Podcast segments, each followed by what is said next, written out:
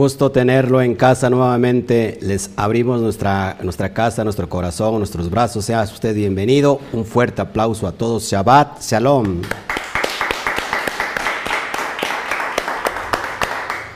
Nos sentimos muy contentos hoy en este tiempo y en este momento que son tiempos de estar delante de la presencia de Shem. La verdad es que a veces por meternos mucho a las cuestiones de los de los medios, de estos instrumentos. A veces eh, estamos enfocados solamente en eso, solamente para brindarle a usted un servicio, pero recordemos que el servicio se lo estamos ofreciendo a él. Así que hoy es, voy a hacer como si estuviéramos ya en la quejilá, este, físicamente. Estamos teniendo hoy un culto, estamos eh, teniendo una relación directa con el amado, así que todos los que estamos aquí, mi familia, eh, desgraciadamente hoy las cosas se han puesto más críticas en cuestión de la salud, así que espero que esté en casa con la misma actitud, aunque no podemos estar juntos, bueno, que usted esté en su casa y que estemos todos contentos. Así que vamos a orar, vamos a, dar inicio a este culto. La verdad es que a veces nos vemos limitados en el tiempo. Yo no tengo, yo no, yo no veo por qué hay que estar limitado en el tiempo, puesto que podemos estar todo el día transmitiendo. Y la verdad esa es la cuestión, a veces por agradar a las personas para que estos videos los vean y, sea de su interés, pero en realidad no es eso, se trata de que estemos hoy con calma, eh, eh, impartiendo la Torah y que nos estemos gozando juntamente con el Eterno. Así que a todos nuestras, nuestros congregantes físicos les pido que tengamos esa actitud y todos los demás hermanos, Ajín, Ajayot, que nos ven en todas partes del mundo y que yo creo que ya son parte de este ministerio, eh, de esta, de esta Keilah virtual. Así que vamos a estar en el mismo espíritu. El Shabbat se hizo para eso, para, para manifestar eh, la gloria del Eterno y qué mejor estar a los pies del Eterno. Eh, escudriñando la Torah. Así que vamos a dar gracias al Eterno. Te damos a ti, Padre, toda la gloria. Bendito seas, Abacadosh, que nos permites estar otro día, otro tiempo aquí. Doy gracias por la vida de mi esposa, por la vida de mi hijo, por la vida de mis padres que están aquí presentes, por la vida de mi hermana Ángeles.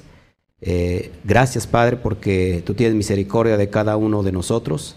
Y hoy te queremos honrar eh, en este día, escuchando tu palabra, escuchando tu instrucción y te damos gracias por toda, por toda la, la quejilá mundial de, que pertenece a Cami y aún así a los que no pertenecen, Padre, y que están buscando la verdad. Te damos gracias, papá.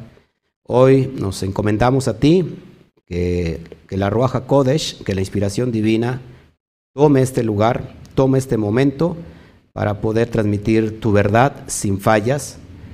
Padre, permíteme que no me desvíe yo ni a la izquierda ni a la derecha, sino que siga yo el derech, el camino, para que podamos integrarnos en esta, en esta verdad, papá. Que podamos dar al blanco, que seamos certeros con tu palabra, con tu verdad, Padre, que sea transmitida sin esa palabra sin leudar, sin, sin tener un leudo de las religiones del mundo, sino que volvamos una vez más a las sendas antiguas y que nos paremos en ese camino y una vez que lo hemos hallado, caminar en él para encontrar la verdad. Te damos a ti toda la gloria. Gracias por la vida de todos aquellos que nos están viendo, que nos, que nos siguen y que día con día y cada transmisión están pendientes, Padre. La misma bendición que está en este ministerio sea para con ellos. Te damos a ti toda la gloria. Gracias, Padre, por los méritos de nuestro Rabí Yeshua HaMashiach eh, gracias a, él, a su obediencia, él pudo transmitir la Torah como debe de ser, una interpretación correcta, y hoy se está restaurando esa enseñanza del maestro. Te damos gracias, papá, por ese, por ese, por ese tiempo y por la vida de todos nosotros. Amén, amén y amén. Bueno, pues ahora sí saludamos a todos los que ya están, eh, ya se, se, ¿cómo se llama? Se conectaron, Luz, Ballesteros. Shabbat Shalom, Rocío, les, Luz, les extrañamos, en verdad. Quisiera estar con ustedes, Nacho, y de la misma manera. Alberto Ramos, Gloria Shem por tu vida. Y Lorenzo Juárez, mi hermanito, te saludamos. Gracias por estar ya con nosotros eh, y a todos los que nos están saludando por este, por este medio de YouTube. También les damos la bienvenida a Luis Pérez, desde República Dominicana, se congrega ya con nosotros. Zulma, Gloria Shem por tu vida. Yamel Pizzi, igual. Desde Aguascalientes está con nosotros. Consuelo González, New Jersey. Pablo Andrade, eh, en Rosarito, Baja California. Chalón, Connie Montañez, igual. Una talmid de, de este ministerio. Freddy Manuel, igualmente desde, creo que Colombia, si no me recuerdo. Eh, gracias. Ok, está en Costa Rica. También Jorge Lezama. Gloria al Eterno. Eh, bueno. Norma Nica, todos los que pertenecen a este ministerio, pues hoy tenemos un tema especial, todos los temas son especiales en el Eterno, y entonces aquí se trata de estar aprendiendo, aquí se trata de estar caminando, no las personas que nos están ahorita viendo en su pantalla por primera vez, eh, no, acá nosotros no estamos eh, tomando ninguna, ninguna influencia ni de parte del cristianismo, por así decirlo, ni de parte del judaísmo. creemos que si nosotros nos apegamos estrictamente a la palabra, a la Torah, al Tanaj, eh, vamos a poder dar al blanco. Entonces, si, si tú estás buscando una, un canal donde puedas aprender eh, la palabra sin leudar, eh, bueno, este es tu canal. Entonces, aquí estamos para aprender y se trata de que no importa el tiempo, de hecho, no tendría que importar el tiempo porque todo el Shabbat se hizo para estar delante de Hashem. Y el Shabbat inicia en el atardecer del ocaso del día de ayer y termina hasta el ocaso del día de hoy. Así que tenemos todo el día. ¿Por qué paro la transmisión? Pues porque tenemos que ir a comer. Si no, nos seguíamos de, derecho. Y, un día va a ser así. Va, a ver que un día vamos a transmitir todo el día. Eh, vamos a entrar en ayuno durante ese día. Por ejemplo, un día especial Yom Kippur, donde podemos estar transmitiendo todo el día en vivo y ya después levantamos el ayuno. ¿Qué les parece este, a toda la comunidad? Amén. Bueno, hoy, como ya nos toca, y había yo comentado, Hoy vamos a ver eh, este impresionante eh, carta, la primera eh, epístola a Timoteos. Estamos viendo el capítulo 3, solamente para dar un pequeño repaso. habíamos visto que Timoteos es encargado de la, de la Keilah que está en Éfeso, ¿se acuerdan? Y en Éfeso le dice que tenga cuidado de, la, de las falsas doctrinas. Ya habíamos explicado esas cuestiones de las falsas doctrinas y que no y que había mucha influencia en ese momento en Éfeso de muchas doctrinas paganas, por supuesto, y la misma palabra que se estaba de alguna manera desvirtuando. Entonces, prácticamente es lo que estamos viviendo el día de hoy. Lo mismo, y entonces, bueno, pone a, a Timoteos a cargo de esta Keilah. Por cierto, si ya me checaron el audio, ¿todo está bien? Perfecto. Y vimos en el capítulo 2 las instrucciones sobre la Shaharit, sobre las oraciones, eh, y, y, nos da Pablo las cuestiones, las reglas, las métricas de cómo tenemos que vivir una vida agradable delante de Hashem. Amén. Y bueno, pues hoy nos toca, ¿cuántos de ustedes, cuántos de ustedes han han pensado o han sentido que tienen un llamado de parte de Hashem? ¿Cuántos de ustedes han dicho, yo tengo un llamado de parte de Hashem y, este, y creo que el Eterno me está capacitando para llevar este mensaje, para hablarle a muchas personas?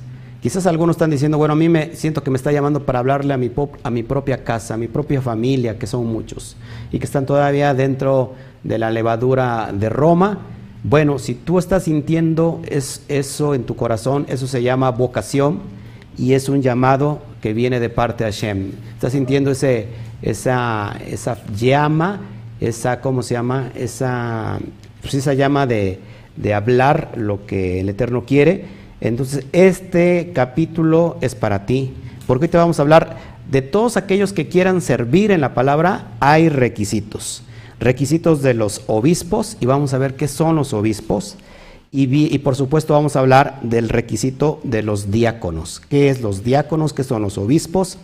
Y, y de eso se trata este capítulo. Así que si tú estás sintiendo el llamado, que lógico, creo que todos tenemos que, sentir ese, ese llamado de parte de Hashem, ¿o no? Y, bueno, vamos a ver estas cuestiones, cuáles son los requisitos, y voy a cerrar, voy a cerrar al último con un broche de oro, así que tienes que quedarte en todo esta, este día con nosotros, porque vamos a hablar de algo bien interesante, vamos a hablar de textos que no existen y que fueron añadidos después de, del siglo IV en adelante, quinto, séptimo y así sucesivamente, hasta encontrar que esta, este libro llamado Biblia, sobre todo el Nuevo Testamento, tiene mano negra. Brit Hadashah tiene mano negra, este, ahí por ahí metieron, eh, ¿cómo se llama? Cambiaron ciertos términos, cosas. Es más, hay textos de los cuales se ha creado toda una, una doctrina y esos textos no existen en los originales eh, que, se que, se encontraron antes del siglo IV y vamos a hablar de estos códices sinaíticos que es gran parte se encuentran en Sinaí y este, de la versión de la versión Septuaginta, es decir, el Tanaj, el Tanaj, eh, ¿cómo se llama? hay distracciones. Recuerden que estamos en casa y, este, y todo puede suceder. Como siempre, nuestra mascotita dando este, su show y dando su espectáculo.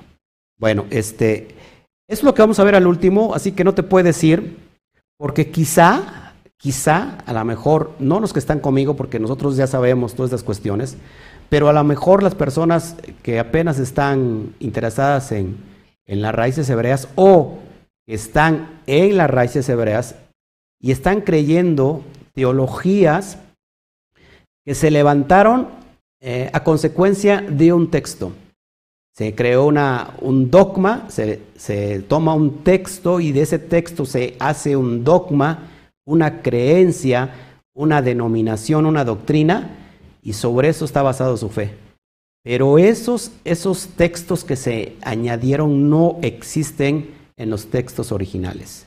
Y eso es lo que vamos a hablar para que poco a poquito el Eterno nos está lavando con su bendita Torah para dar al blanco. Así que gloria al Todopoderoso. Bueno, este Pablo Andrade, porque bueno, al último contesto todos los, todos los, ¿cómo se llama?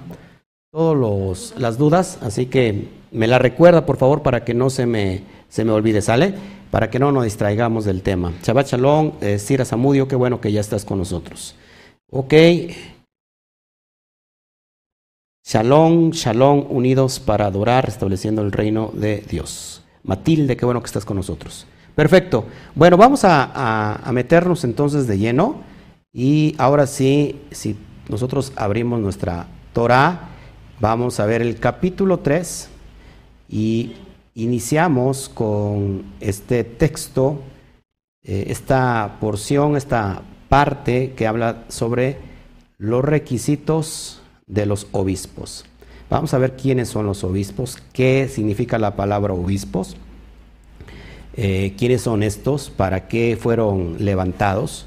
Lógico que cuando alguien escucha por primera vez obispo, piensa sobre todo en la iglesia católica, ah, es un obispo, no, vamos a ver, eh, acuérdate que todo, todo el Brit Kadashah, todo el texto del Nuevo Testamento es desde una perspectiva hebrea.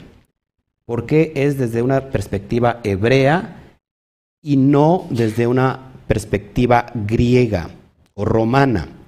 Bueno, porque estos escritos hablan de la historia, de la cultura, de la teología de un pueblo completamente judío. Así que desde, ese, desde, esa, desde esa, ¿cómo se llama?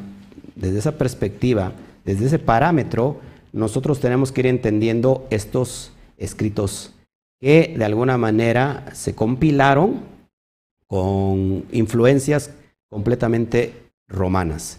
Pero no es así porque estamos hablando de un libro, nuevamente, que habla de asuntos de, judíos, de cultura judía, de oraciones judías, de, de una Biblia, de una Torah que está completamente en hebreo. Y es desde ese punto de vista que, vamos, que estamos estableciendo estos parámetros. A mucha gente no le gusta esto, a veces soy atacado, a veces soy criticado, pero bueno, no estoy aquí para eh, agradar al hombre. Si así lo fuera, pues no sería yo un siervo del Eterno. Amén. Bueno, vamos para allá y eh, entramos al, al primer versículo. Esto es bien importante. Palabra fiel. ¿Qué es la palabra fiel? La Torah. La Torah es la palabra fiel. De hecho, la, palabra, de hecho, eh, la palabra fiel o fiel es en el hebreo emuná. Emuná que significa fidelidad y esa palabra emuná eh, también significa obediencia y de ahí se translitera como la palabra al castellano que hoy conocemos todo el mundo, pero que muy pocos la llevamos a cabo, que es la fe. La fe no es la, no es la sola eh, la, la, forma de creer, ¿sí? o sea, solamente creo y yo ya tengo fe. Cada quien tiene su fe. Eh, cuando tú le predicas a alguien, sobre todo de la iglesia católica, la iglesia eh, cristiana, te dice no te metas con mi fe, porque cada denominación tiene un credo. Y eso, a ese credo es decir, a lo que creen se establece su fe. Pero si nosotros pensamos que eso es la fe, pues todo mundo tiene fe, todo mundo tiene de alguna manera fe, porque hasta los brujos tienen fe.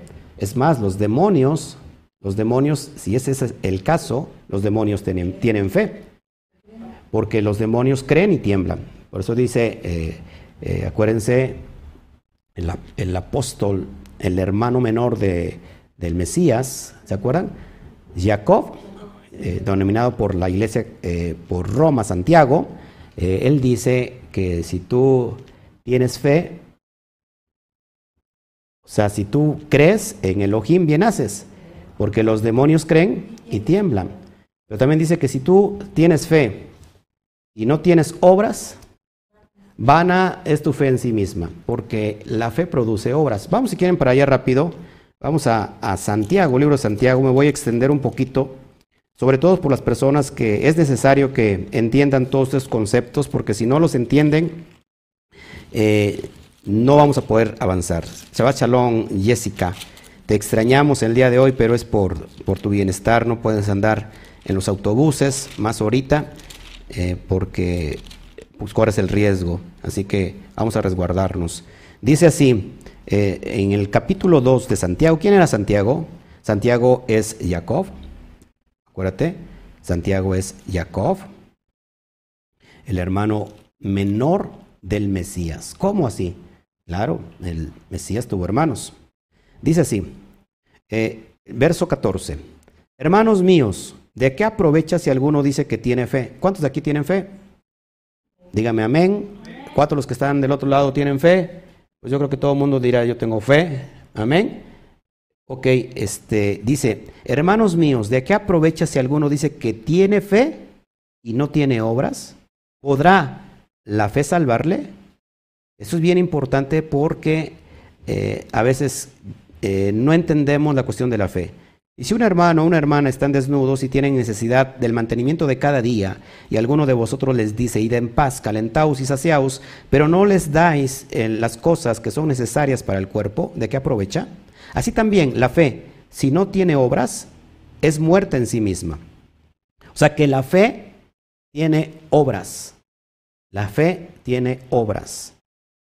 La fe en el hebreo es emuná y es obediencia si es obediencia, ¿cuáles son estas obras? ¿Qué vas a obedecer? Pues lo que está escrito en la Torah.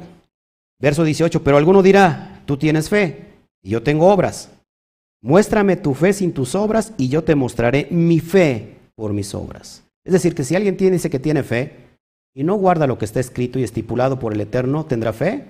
Pues no, porque no tiene obras. Y entonces pone aquí bien fuerte este contexto eh, para cerrar cuestión de la fe. En Santiago dice, verso 19, ¿tú crees en que Dios es uno? ¿Tú crees que Elohim es Ejat? Esma Israel, Adonai Eloheinu, Adonai Ejat. ¿Tú crees en eso? Bien haces. También los demonios creen y tiemblan. Es decir, que la fe no se basa en, en ¿cómo se llama? No se basa en lo que creo nada más. La fe se basa en lo que has creído y lo estás obedeciendo. No sé si, me, si están conmigo. Por ejemplo, hay otro texto en Romanos que, que me gusta mucho. Si quieres, vamos para allá rápido para Romanos. Te voy a andar trayendo de, de, de aquí para allá. Ok, Omar, Omar Cruz. Gracias, Omar Cruz. ¿Desde dónde nos ves, Omar Cruz?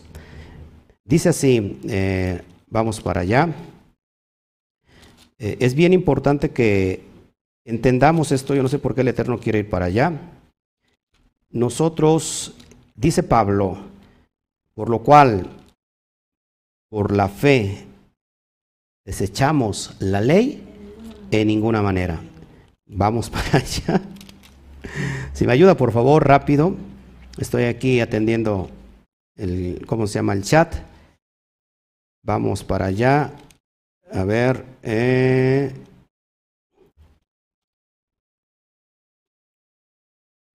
Búscame rápido en Romanos, por favor. Así que por la fe, desechamos la ley en ninguna manera, dice Pablo. Por favor, rápido. Que de ahí, este, si no es ahí, es, Gálatas, creo. Pero vamos rápido a Romanos 2. Eh, la ley en ninguna manera. Vamos rápido antes de eso. Romanos 2, verso 12 y 13, por favor. Quiero que lo subrayes porque eso es bien importante cuando alguien te dice, no, es que la verdad nosotros no, no tenemos que guardar la ley, la Torah, porque pues, eso son obras, esto, están completamente equivocados. Es Gálatas, ¿no? Gálatas 3:31. Bueno, vamos a Romanos 2, 2, 12, 13, dice, porque todos los que sin ley han pecado, sin ley también perecerán, y todos los que bajo la ley han pecado, por la ley serán juzgados. Ojo, aquí el verso 13 es bien importante. Eh, porque no son los oidores de la ley los justos ante Elohim, sino los hacedores de la ley serán justificados. Bajo el contexto de la fe. ¿La fe tiene obras? ¿Sí? Y vamos a Romanos 3:31, ahí mismo, que este, este, este verso lo estaba transcribiendo, lo estaba transcribiendo el, el, el promulgor, el, el promulgador de, de los cristianos. ¿Se acuerdan quién fue? el que, este, ¿cómo se llama?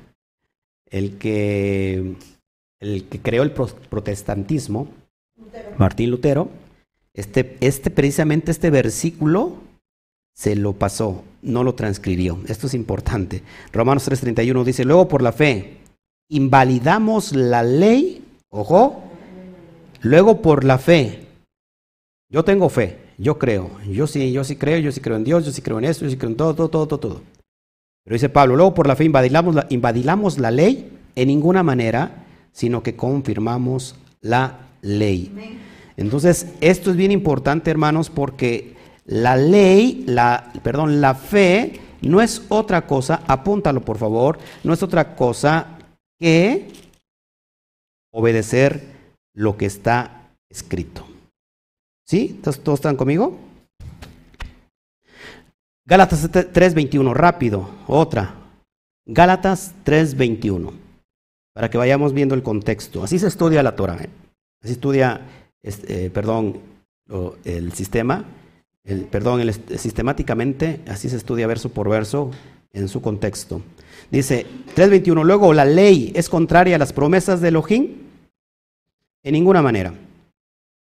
¿sí? En ninguna manera porque sin la ley dada pudiera vivificar, la justicia fuera verdaderamente por la ley. Aquí está hablando de dos leyes, el término nomos, no te pierdas los estudios de nomos, tengo creo que hasta siete tomos de, de, nomos y lo puedes ver en mi canal.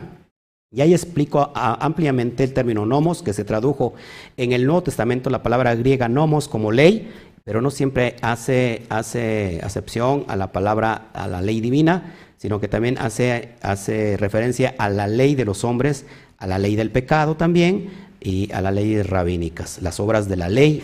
Ahí se refiere, hace referencia a las obras legalistas. Por ejemplo, en Romanos 7 dice Pablo, la ley es buena, es santa y es justa. ¿Sí? Pero también dice, hay, otro, hay otra ley dentro de mí, en mi cuerpo, que me, que me lleva a hacer lo que no quiero hacer. Esa es la ley del pecado. ¿Todos aquí? Ok, entonces, la palabra fiel, eh, si alguno dice anhela obispado, ¿cuándo están sintiendo el llamado? Pues buena obra desea. Verso, vamos a ver qué, es la palabra obispado. Viene de la palabra griega eh, episcopos es lo que se traduce o se translitera como obispo. ¿Qué significa episcopos? Supervisor, inspector, el que, el que supervigila, o los guardianes o supervisores. Eso lo encontramos en Hecho 2028, los llamados ancianos. ¿Se acuerdan? La palabra, ah, llamen a los ancianos de la, de la congregación. La palabra anciano no significa precisamente que está, que está pues de la tercera edad o más. Significa el grado de madurez espiritual. ¿Todos aquí? Y estos tienen la función también como la de un pastor. Es alguien que administra, es alguien que supervisa, es alguien que, vigila, que guarda, que, supervisa la obra de, de la Torah, que se esté dando como debe de ser. Entonces, si nosotros hoy entendemos hasta a estas alturas del tiempo la palabra obispado o episcopos, la pregunta que yo te hago, los obispos en la Iglesia Católica, los pastores en las iglesias cristianas, en realidad estarán supervisando que se esté impartiendo la Torah como debe de ser? Lo que yo pregunto. ¿Verdad que no? Entonces, es por eso que tenemos que estar viendo la Brit Kadashah, el Nuevo Testamento, con los lentes hebreos necesarios para su entendimiento. Entonces, si alguien anhela ser un pastor, si alguien anhela ser un supervisor, si alguien anhela ser un, un inspector, un guardián, buena obra desea. Pero ¿de qué va a ser, qué va a supervisar? ¿Qué va a vigilar? ¿Qué, va a dirigir? Bueno, es lo que Pablo le incita a Timoteos. ¿Por qué? Acuérdate que eh, eh, Éfeso era una iglesia que estaba creciendo. De hecho, eh, en Efesios di el término qué significa Éfeso. Si alguno del chat me lo puede decir, por favor. Vamos a ver si ha estado conectado con nosotros, si ha estado aprendiendo con nosotros. ¿Se acuerdan qué, dice, qué, qué significa la palabra Éfeso? De hecho, la palabra Éfeso son una de las siete iglesias, de las siete Keilot, que el Mashiach les manda mensaje vía Yohanan, que está en la isla de Patmos, ¿se acuerdan? Entonces, Éfeso estaba creciendo y quienes estaba haciendo cargo de ese movimiento, de esa, de esa comunidad, pues Timoteos. Y entonces tiene, se tiene que levantar, siempre en una comunidad se tiene que levantar eh, obispos, eh, administradores, inspectores, para que esto vaya creciendo y no es, no es un cargo, ¿ya? ¿Lo tienen? Jessica. Jessica, deseable. Gracias Jessica. Gracias Jessica. Un aplauso a Jessie. Buena, buena estudiante, buena alumna. Muy bien, eso significa deseado. Éfeso significa deseado, deseable.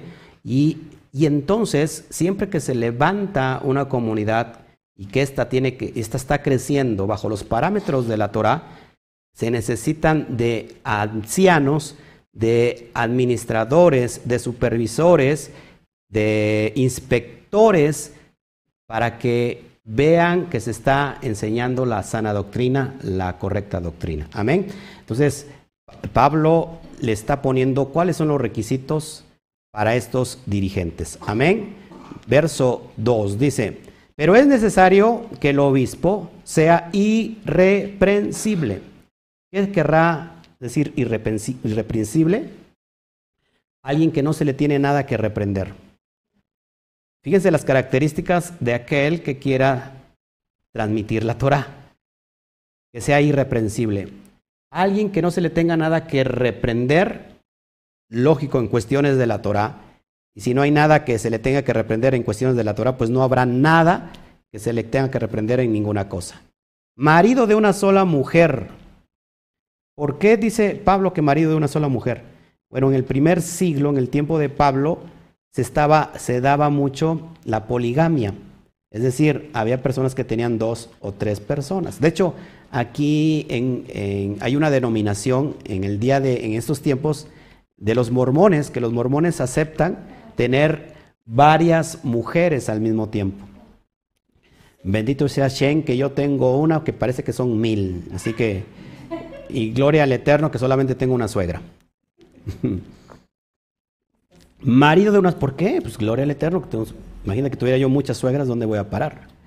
Y me tocó una, una suegra bien, bien chévere. ¿eh? Sobrio. ¿Qué es la palabra sobrio? Lo contrario a ebrio. Es decir, que, o sea, si la persona le gusta, es, es por ejemplo, hay una persona, hay una persona que estaba con nosotros y hoy es que, dirigente de, de un grupo de rebeldes, pero esta persona toma y no ha dejado el alcoholismo. La pregunta que yo, que yo hago, ¿qué les está impartiendo esta persona? Si acá dice que tiene que ser irreprensible, es decir, sobrio. Sobrio significa alguien que está sin, que, no toma alcohol. Pero si la persona fue, eh, en, su, en su tiempo pasado, fue un, ¿cómo se llama? La palabra suena feo, pero es un borracho o un, ¿cómo se llama? Alcohólico, se supone que fue transformado y que ya no tendría que estar tomando. O sea que si toma de vez en cuando, si toma escondidas, de todos modos, imagínate que llega a dar la palabra crudo. Eso es impresionante.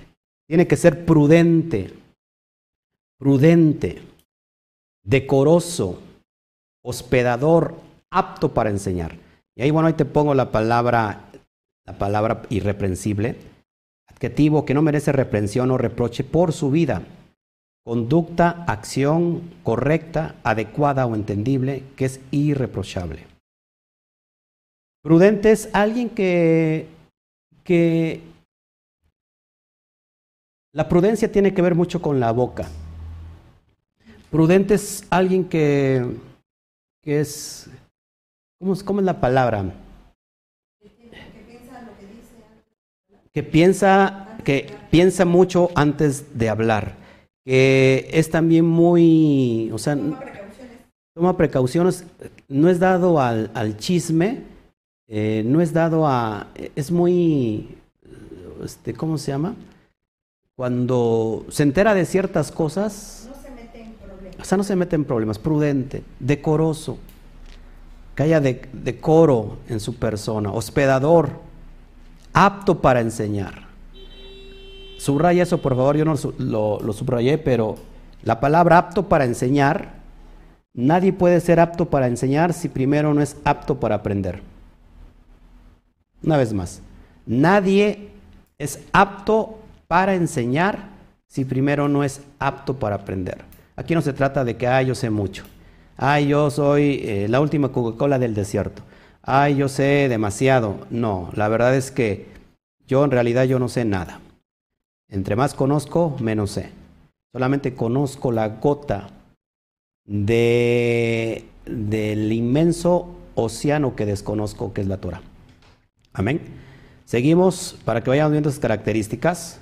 Fíjate lo que dice, por ejemplo, Filipenses 3.6, que también habla sobre las cuestiones de los requisitos de, de, ¿cómo se llama?, de los obispos. Dice, en cuanto a celo, por ejemplo, Pablo, que, es irreprensible, perdón. En cuanto a celo, dice perseguidor de la Keilah, de la comunidad que creía en el Mashiach. ¿Quién creía en el Mashiach? Pues judíos, judíos que no cambiaron de religión, siguieron siendo judíos, con la única diferencia que aceptaban al Mesías Yeshua, al, al rabino Yeshua como el Mesías. Dice, en cuanto a la justicia, que es en la ley irreprensible ¿Cómo era Rab Shaul? En cuanto a la ley, irreprensible. Es decir, que, estaba, que era un hombre que guardaba completamente la Torah. Así que nosotros no solamente tenemos que ser oidores de la Torah, sino hacedores de la Torah. Amén. Verso 3. No dado al vino. One more time. Una vez más, no dado al vino. ¿Por qué? Porque se estila hoy que inclusive en extractos eh, de los ortodoxos judíos hay ciertos grupos que toman mucho vino. No solamente toman vino, si toman vodka, fuman, porque dice que el vino alegra el alma y bueno, se sacan, híjole, se desvirtúa completamente la Torah. Aquí dice Pablo, alguien que, no es, que es alguien que es irreprensible en cuanto a la ley, dice, no dado al vino. Así que si la persona toma mucho vino, pues ya, no, peden, no pedenciero, es decir, que no esté peleando. Sabes, nosotros se lo, tenemos, se lo tenemos que dejar todo siempre al Eterno. Tú actúa lo más, lo más justo que puedas. Y el Eterno es el que se, se encarga de hacer justicia, no codicioso de ganancias deshonestas. Es decir, que no se venda, que no saque provecho, que no sea corrupto. ¿Cuántos pastores en, en, este tiempo, sobre todo en el tiempo de las elecciones, que a mí, y yo soy testigo, y ahí está la hermana Luz que no me va a dejar mentir, y ella fue testigo. Por ejemplo, en tiempos de elecciones, ¿qué hacen los pastores? Los pastores, por, con tal de recibir un bien de aquel que está promoviendo X partido, normalmente los pastores reciben, yo hablo sobre las cuestiones eh, de los pastores en la región, algunos, no todos, por supuesto, y de lo demás yo no sé, pero lo que, lo que, yo, sí sé, lo que yo sí sé, porque a mí me invitaron, a mí me, personalmente me vinieron a invitar, porque hicieron una junta de muchos pastores, donde cierto, donde cierto líder, eh, bueno, otorga favores a los pastores con tal de que toda su comunidad vote a favor de tal, de tal, ¿cómo se llama?, participante. Yo, por supuesto, me negué, ni siquiera ahí, ni siquiera fui. Muchos, eh, hay pastores, yo los vi, estaban ahí. Es más, a mí alguien que es pastor me habló a mí directamente a mi teléfono y me dijo, pastor, no sé si pueda ir a una junta que va a ser en un restaurante muy conocido en Orizaba, va a venir gente de cierto partido, por favor, vaya, este, le están otorgando ciertas, ciertas dádivas. ¿Sabes qué? No se puede vender la fe, no se puede vender la palabra. Muchos recibieron que, eh, insumos para su congregación, favores, no, hermanos. Un pastor no tiene que andar metido en cosas políticas. Hay pastores aquí en la región y sobre todo un dirigente que, representa un movimiento, creo que a nivel Estado del país acá en, México, y que es dirigente y anda en partidos políticos. La verdad es que, no hermanos, nosotros no tenemos que ser eh, de esa de ese tipo, no codicioso de ganancias deshonestas, sino que amable. La palabra amable es alguien que se puede amar, apacible, no avaro. No avaro, es decir, que no sea... ¿Cuál es lo opuesto de avaro? Espléndido. espléndido, dadivoso. Tiene que ser alguien dadivoso, alguien que es espléndido, que, que no sea avaro, que no se que no coma, que no deje de comer plátano con tal de que tirar la cáscara. Verso 4. Que gobierne bien su casa, que tenga a sus hijos en sujeción con toda honestidad. Eh, esto es bien importante, amados hermanos, porque muchas personas que han venido a la casa se han dado cuenta que el varón tiene que gobernar bien su casa. O sea, hay un orden que el Eterno puso y que ha puesto al hombre como cabeza como Cohen de casa y su mujer una perfecta administradora, ayuda idónea y bueno, sus hijos tienen que estar en sujeción. Sobre todo nosotros hablamos eh, que hay hijos que desde pequeños se les empieza a enseñar la Torah. Dice la Torah, eh, eh, instruye al niño en su camino y aunque fuere viejo no se apartará de él. Desgraciadamente los jóvenes, los hijos llegan a la juventud y ellos quieren a veces tomar sus propias decisiones Pero ¿cuál es la esperanza en nosotros? A ver, ¿cuál es la esperanza que, que tiene alguien que está guardando los pactos? La esperanza de que nosotros le enseñamos el buen camino, la instrucción y sobre todo con el ejemplo. No solamente enseñarles, ¿verdad? Porque de nada sirve que tú le enseñes Torah y que el propio hijo vea tu propia vida con tu esposa, que te estás peleando, que, hay división, que, que, el padre, el, los padres que le están enseñando una cosa, en su vida reflejan otra cosa. Y aquí hablando exclusivamente de un líder, un líder tiene que ser irreprensible y que su hijo se dé cuenta cómo vive su padre, si realmente lo que enseña lo lleva, lo lleva a casa, lo lleva eh, a la acción. Pero llega un momento que el hijo toma sus decisiones, ¿verdad? ¿Y cuál es la esperanza de nosotros? Que, nosotros le instruimos el camino y dice la Torah que aunque fuere viejo, pues no se apartará de él. Se puede ir, pero esa palabra, esa semilla se quedó en su corazón y lo va a regresar como debe de ser. Amén. A eso se refiere este, este versículo. Verso, verso 5 dice así, eh, pues el que no sabe gobernar su propia casa, ¿cómo cuidará de la Keilah de Dios? Imagínate a alguien que no sabe ni gobernar su casa, ¿cómo va a gobernar, cómo va a cuidar la, una comunidad? Alguien que su matrimonio está partido, que está dividido, que tienen problemas constantemente que, esto, que aquí, que allá. ¿Cómo va a gobernar? ¿Cómo va a tener la capacidad de dirigir toda una comunidad? ¿Cómo? Imagínate, alguien que está liderando y que a lo mejor, pues no sé, ha tenido uno, dos o tres matrimonios y dice, ya tengo experiencia en el matrimonio. ¿Cómo va a recibir alguien de él un consejo de cómo llevar un buen matrimonio? Aquí se estila, no sé en otras partes, los pastores caen en pecado y lejos que la comunidad les los, los pongan en su lugar, ¿qué, ¿qué pasa con estos pastores que caen en pecado? Se vuelven como, ¿cómo se llama? ¿Cómo es la palabra? Se vuelven como unas víctimas del sistema de, es que el diablo les envió ese, esa tentación y cayeron. Entonces, en lugar que la iglesia los ponga en su lugar, los arropan. De esto está lleno Orizaba. Pastores que cayeron en pecado, que se metieron con una, que dejaron a su esposa y se metieron con la persona, con la varona que era líder de algo y ahora viven con ella, tienen hijos y ¿qué creen? Siguen dirigiendo una comunidad y lo peor de todo que estén en un grupo pastoral donde hay muchos pastores que están con la misma calaña. Eso es bien delicado, mis amados hermanos. Si alguien que no sabe gobernar su casa, ¿cómo va a gobernar eh, una comunidad? Y cuando tú hablas de esto, eh, las, las, personas que tienen que ser criticadas, al contrario, son, son, defendidas. ¿Cómo es posible que hables mal del siervo? Si este siervo es un siervo de Dios que simplemente cayó, pero no, no Dios es un Dios de restauración. Pues claro que sí.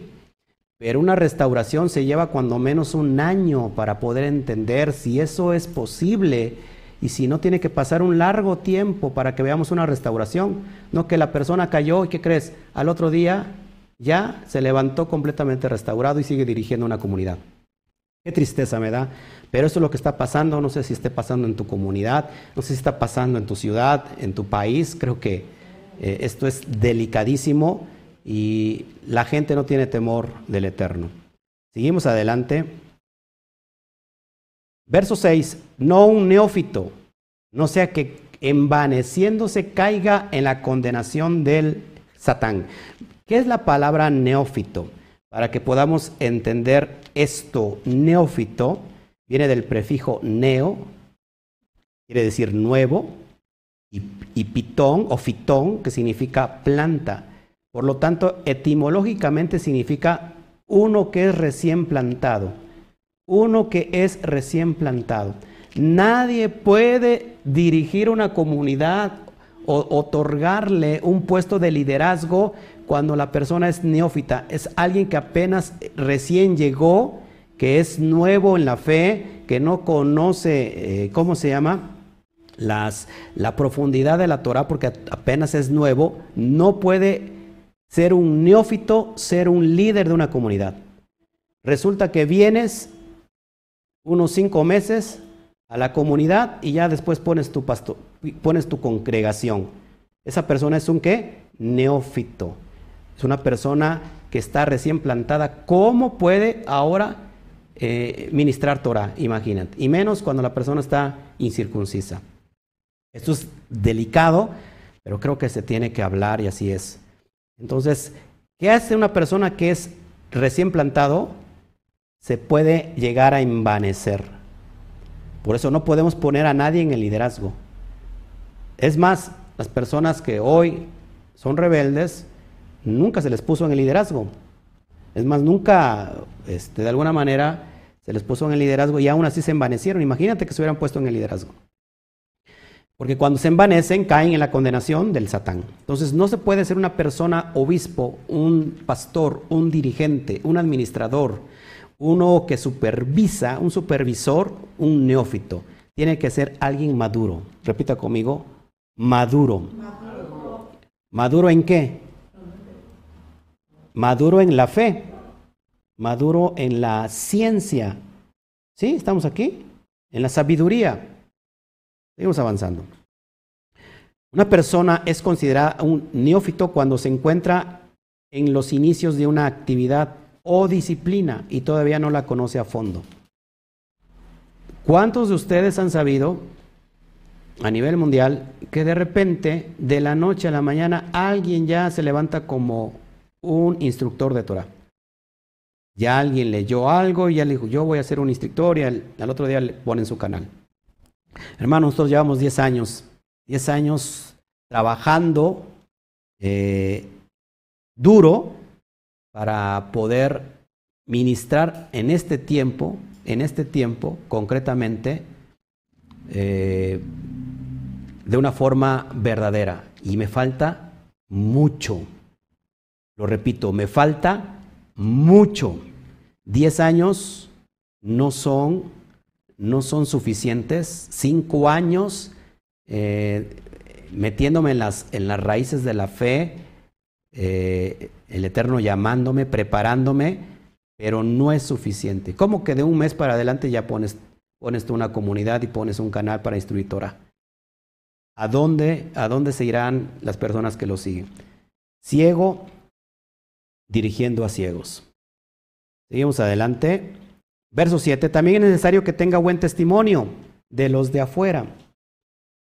Una persona que es irreprensible, pues las personas van a dar buen testimonio de, ella. O sea, es una persona que es honesta, una persona que, pues, que es trabajadora, es una persona, ¿sí? Tiene que dar buen testimonio de los de afuera.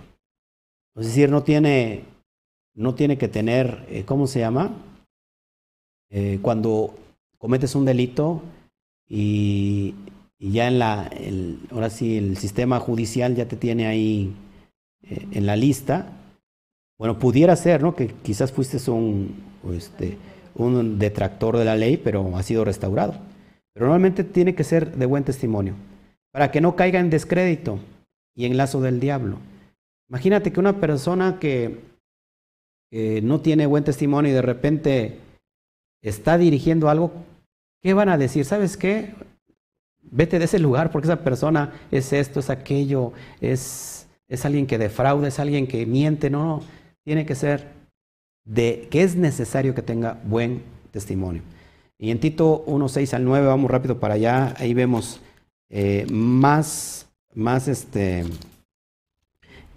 requisitos que tiene que tener todo aquel. Ya no sé si nos estemos midiendo, mis amados hermanos. ¿Eh?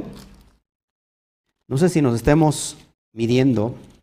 Primera Timoteos, o Tito, perdón, que no hay primera ni segunda, solamente hay Tito. Tito, Tito, 1, 6 al 9, dice así rápido. Requisitos de ancianos, de ancianos y obispos, fíjate. Eh, verso 6 dice, eh, Por esta causa te dejé en Creta para que corrigieras lo deficiente y establecieras ancianos en cada ciudad, así como yo te mandé. El que fuere irreprensible, marido de una sola mujer, y tenga hijos creyentes que no estén acusados de disolución ni rebeldía, porque es necesario que el obispo sea irreprensible, como administrador de Elohim, no soberbio, no iracundo, no dado al vino, no pendenciero, no codicioso de ganancias deshonestas, sino que hospedador, amante de lo bueno, sobrio, justo, santo, dueño de sí mismo, retenedor de la palabra fiel, tal como ha sido enseñada. Ojo, esto es bien importante, retenedor de la palabra fiel de la emuná tal como ha sido enseñada, para que también pueda exhortar con sana enseñanza y convencer a los que contradicen, porque hay aún muchos contumanes habladores de vanidades y engañadores, mayor, mayormente los de la circuncisión, es decir, del grupo de los prosélitos, a los cuales es preciso taparles la boca, que trastornan casas enteras enseñando por ganancia deshonesta lo que no conviene. Eso es bien importante, mis amados hermanos. ¿Te das cuenta? Híjole. Ahora vamos a ver los requisitos de los diáconos. Hasta este, hasta este punto. Hemos entendido, mis amados hermanos, que si tú tienes un llamado a dirigir algo y el Eterno te, lo te está llamando, entonces hay que medirnos en eso. Son requisitos que, la verdad, este, pues no son difíciles de cumplir cuando realmente se tiene un llamado honesto. El Eterno promueve a los que, a los sadiquín que quieren trabajar para el reino. Ahora, ¿qué son los diáconos? Y vamos a ver los requisitos de los diáconos. ¿Qué son los diáconos? Y ahorita vas a entender qué es un diácono. Verso 8. Los diáconos asimismo deben, deben ser honestos, sin doblez, no dados a mucho vino, no codiciosos de ganancias deshonestas, casi, casi los mismos requisitos. Diácono, ¿qué significa diácono? Diáconos, viene del, diácono viene del griego diáconos y luego del latín diaconus, significa servidor. ¿Cuántos de nosotros ponemos a servir como diáconos? Y a veces se descuida estos requisitos. Deben de ser honestos. Sin doblez, es decir, de una sola cara. No que te den una cara delante de ti y atrás de ti ya te están metiendo ahí la puñalada. No dados a mucho vicio, no codiciosos de ganancias honestas. En, en sí, ¿qué es, el, ¿qué es un diácono? Un servidor, un sirviente, un criado cuando, tú, cuando tú dices, a ver, vamos a levantar, eh, yo hice esto, hice la invitación, ¿cuántos querían ser servidores? Y puse los requisitos que estamos viendo aquí, lo puse ahí, ahí en la, en la comunidad. Bueno, normalmente en una iglesia cuando dice quién quiere ser servidor, pues muchos quieren servir porque piensan que es un puesto, ¿no? Un puesto de, ¿cómo, cómo se llama? De, alcurnia, como un puesto de ahí de, de, ser mayor que los demás.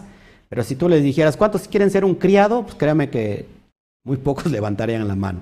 Pero eso significa, un diácono es un criado, un encargado de diversas tareas domésticas, un asistente, un ayudante, un agente, un ejecutivo, un ministro. Ah, ya suena diferente. No me digas criado, ahora soy ministro. ¿Se acuerdan? ¿Cuál es el término para talmid? Un discípulo también hace referencia, ya lo estudiamos en la, en la primera carta, en el capítulo 1, a Evet. ¿Qué es un Evet? Un, un criado, un, un siervo, un esclavo. O sea que talmid y, y criado o, o, siervo es lo mismo, ¿sí? es la misma referencia que encontramos sobre todo de estas expresiones idiomáticas que encontramos en la Brit Kadashah en el Nuevo Testamento. Lo mismo que Rabbi a Adón. ¿Sí? ¿Estamos aquí? Adón Rab es lo mismo. Y siervo o talmid o siervo también exactamente es lo mismo. Ya lo estudiamos. Revíselo, por favor. ¿Ok? Entonces somos un esclavo de quién? Del Eterno. Eh, porque ahora le servimos en llevar la Torah. La Torah que fue suministrada y, bien impartida por nuestro rabí, nuestro Adón, Yeshua HaMashiach. Amén. Entonces, esto es lo que significa la palabra diáconos. Hechos 6, 1 al 7, ahí vemos la elección de los siete diáconos. Vamos rápido para allá para que veas el contexto de cómo son los requisitos de estos diáconos. Nadie puede ser un obispo si primero no es un diácono. One more time. Nadie puede ser un obispo si primero no es un buen diácono. One more time. Nadie puede ser un obispo, un pastor, un dirigente si primero no ha pasado a ser un criado porque muchos no quieren ser criados. Yo inicié limpiando las sillas junto con mi chamaco que tenía tres añitos o dos añitos. Las sillas donde se sentaban todos los hermanos y mi esposa lavando los baños, tanto de las mujeres como de los hombres. Así iniciamos. Pero si tú no quieres pasar por eso, mi amado hermano, pues no estás eh, capacitado para ser un, líder. Eh, Hechos 1, perdón, Hechos 6, 1 al 7. Vamos rápido para allá y fíjate, elección de los siete diáconos, de los siete criados, de los siete siervos. En aquellos días, como crecería el número de los discípulos, de los talmidín, hubo murmuración de los griegos contra los hebreos de que las viudas de aquellos eran desatendidas en la distribución diaria. Entonces los doce convocaron, los doce discípulos convocaron la multitud convocaron a la multitud de los discípulos y dijeron, no es justo que nosotros dejemos la palabra de Elohim para servir las mesas. Así que buscad, hermanos, de entre de vosotros a siete varones de buen testimonio, llenos del Ruach Kodesh. Un siervo, uno que va a servir, uno que va a... Un, diácono es como un milusos dentro de la comunidad. Tiene que ser lleno del Ruach Kodesh y de sabiduría a quienes encarguemos de este trabajo. ¿Qué más? Dice, y nosotros eh, persistiremos en la oración y en el ministerio de la palabra. Agradó la propuesta a toda la multitud y eligieron a quién? A Esteban, varón lleno de fe, de Muná y del Ruach Kodesh, de inspiración divina, y a Felipe, a Prócomo, a Nicanor, a Timón, a Parmeneas, a Nicolás, prosélito de Antioquía, los cuales presentaron ante los apóstoles, quienes orando les impusieron las manos y crecía la palabra del Adón y el número de los discípulos se multiplicaba grandemente en Jerusalén. También muchos de los Juanín obedecían a la emuná. Ahora, vamos hermanos, Esteban y Felipe I fueron, ellos llegaron a ser unos obispos. Ellos llegaron a ser líderes del movimiento, pero primero fueron qué? Siervos, siervos, que eran llenos del Ruaja Kodesh. Amén. Ahora, en el primer siglo, ¿qué hacían estos diáconos? Estos diáconos, ojo aquí, iban y en la mañana tempranito golpeaban las, las puertas de, de, la comunidad, de los de la comunidad. Los levantaban a patadas en las puertas, o sea, pecaban en las puertas para que se despertaran para la oración matutina. La oración que nosotros conocemos como Chaharit. Iban, los despertaban. Esto me llama mucho la atención porque esto lo, vivimos hoy en nuestra cultura. Iban y antes temprano, antes de cuando ya tenían que levantarse de la oración matutina, iban y les tocaban la puerta, se las tiraban. Levántense, ya es la hora del shaharit, es la hora de levantar la oración matutina. ¿Qué encontramos en la iglesia católica? ¿Qué escuchas en las mañanas? Las campanas. ¿Para qué es las campanas? para llamar a, la, a congregarse. Eso se quedó porque son costumbres, porque mucha gente no lo sabe, son costumbres judías que la iglesia católica la retoma. Y he hablado mucho de esto, de que la iglesia romana está llena de costumbres judías y, que, hay, y que hay católicos que ni siquiera saben eso. Pero el tocar las campanas es de acuerdo que cada, cada diácono iba y tocaba a los de la comunidad que se levantaran para la oración matutina. Esto es impresionante. Bueno, vamos, seguimos. Verso 9, bien importante esto. Verso 9 dice que guarden el misterio de la fe con limpia conciencia. ¿Cuál es el misterio de la emuná? ¿Cuál creen que sean el misterio de la emuná? Pues lo que se le reveló a Pablo, lo que se le reveló a Rab Shaul y lo vimos en la carta de los Efesios capítulo 3. Este misterio que las ovejas perdidas de Israel no son otros que esos gentiles que perdieron su identidad y que antes pertenecían ¿sí? a Israel antes de que se dividiera el reino. Y este misterio, ahora tú que eres un gentil, tú eres, quieres un diácono, ¿ok? Eres un gentil que no sabías que tenías descendencia o ascendencia hebrea, tú perteneces a una de esas tribus que se perdieron, tienes que guardar muy bien el misterio de la emuná. Es decir, se te otorgó, por cuanto tú estás en el Mashiach, entonces ciertamente el linaje de Abraham sois y heredero según la promesa. Lo vemos que en Gálatas. Ahora pues entonces, guarda bien este misterio, que tú siendo, siendo hoy o, o que eras un gentil, ahora perteneces a Israel, guarda esta, esta, este misterio de la emuna, con una limpia conciencia. Amén. O sea, no te, no te engrandezcas, no te, no vengas a ser soberbio. Amén. Y estos también sean sometidos a prueba primero. Ojo, eso es lo que tenemos que hacer y créanme que yo he aprendido. Ay, a veces hay que aprender con tirones de orejas, con dolores de cabeza, pero pues es necesario. Tienen que ser sometidos primero a prueba.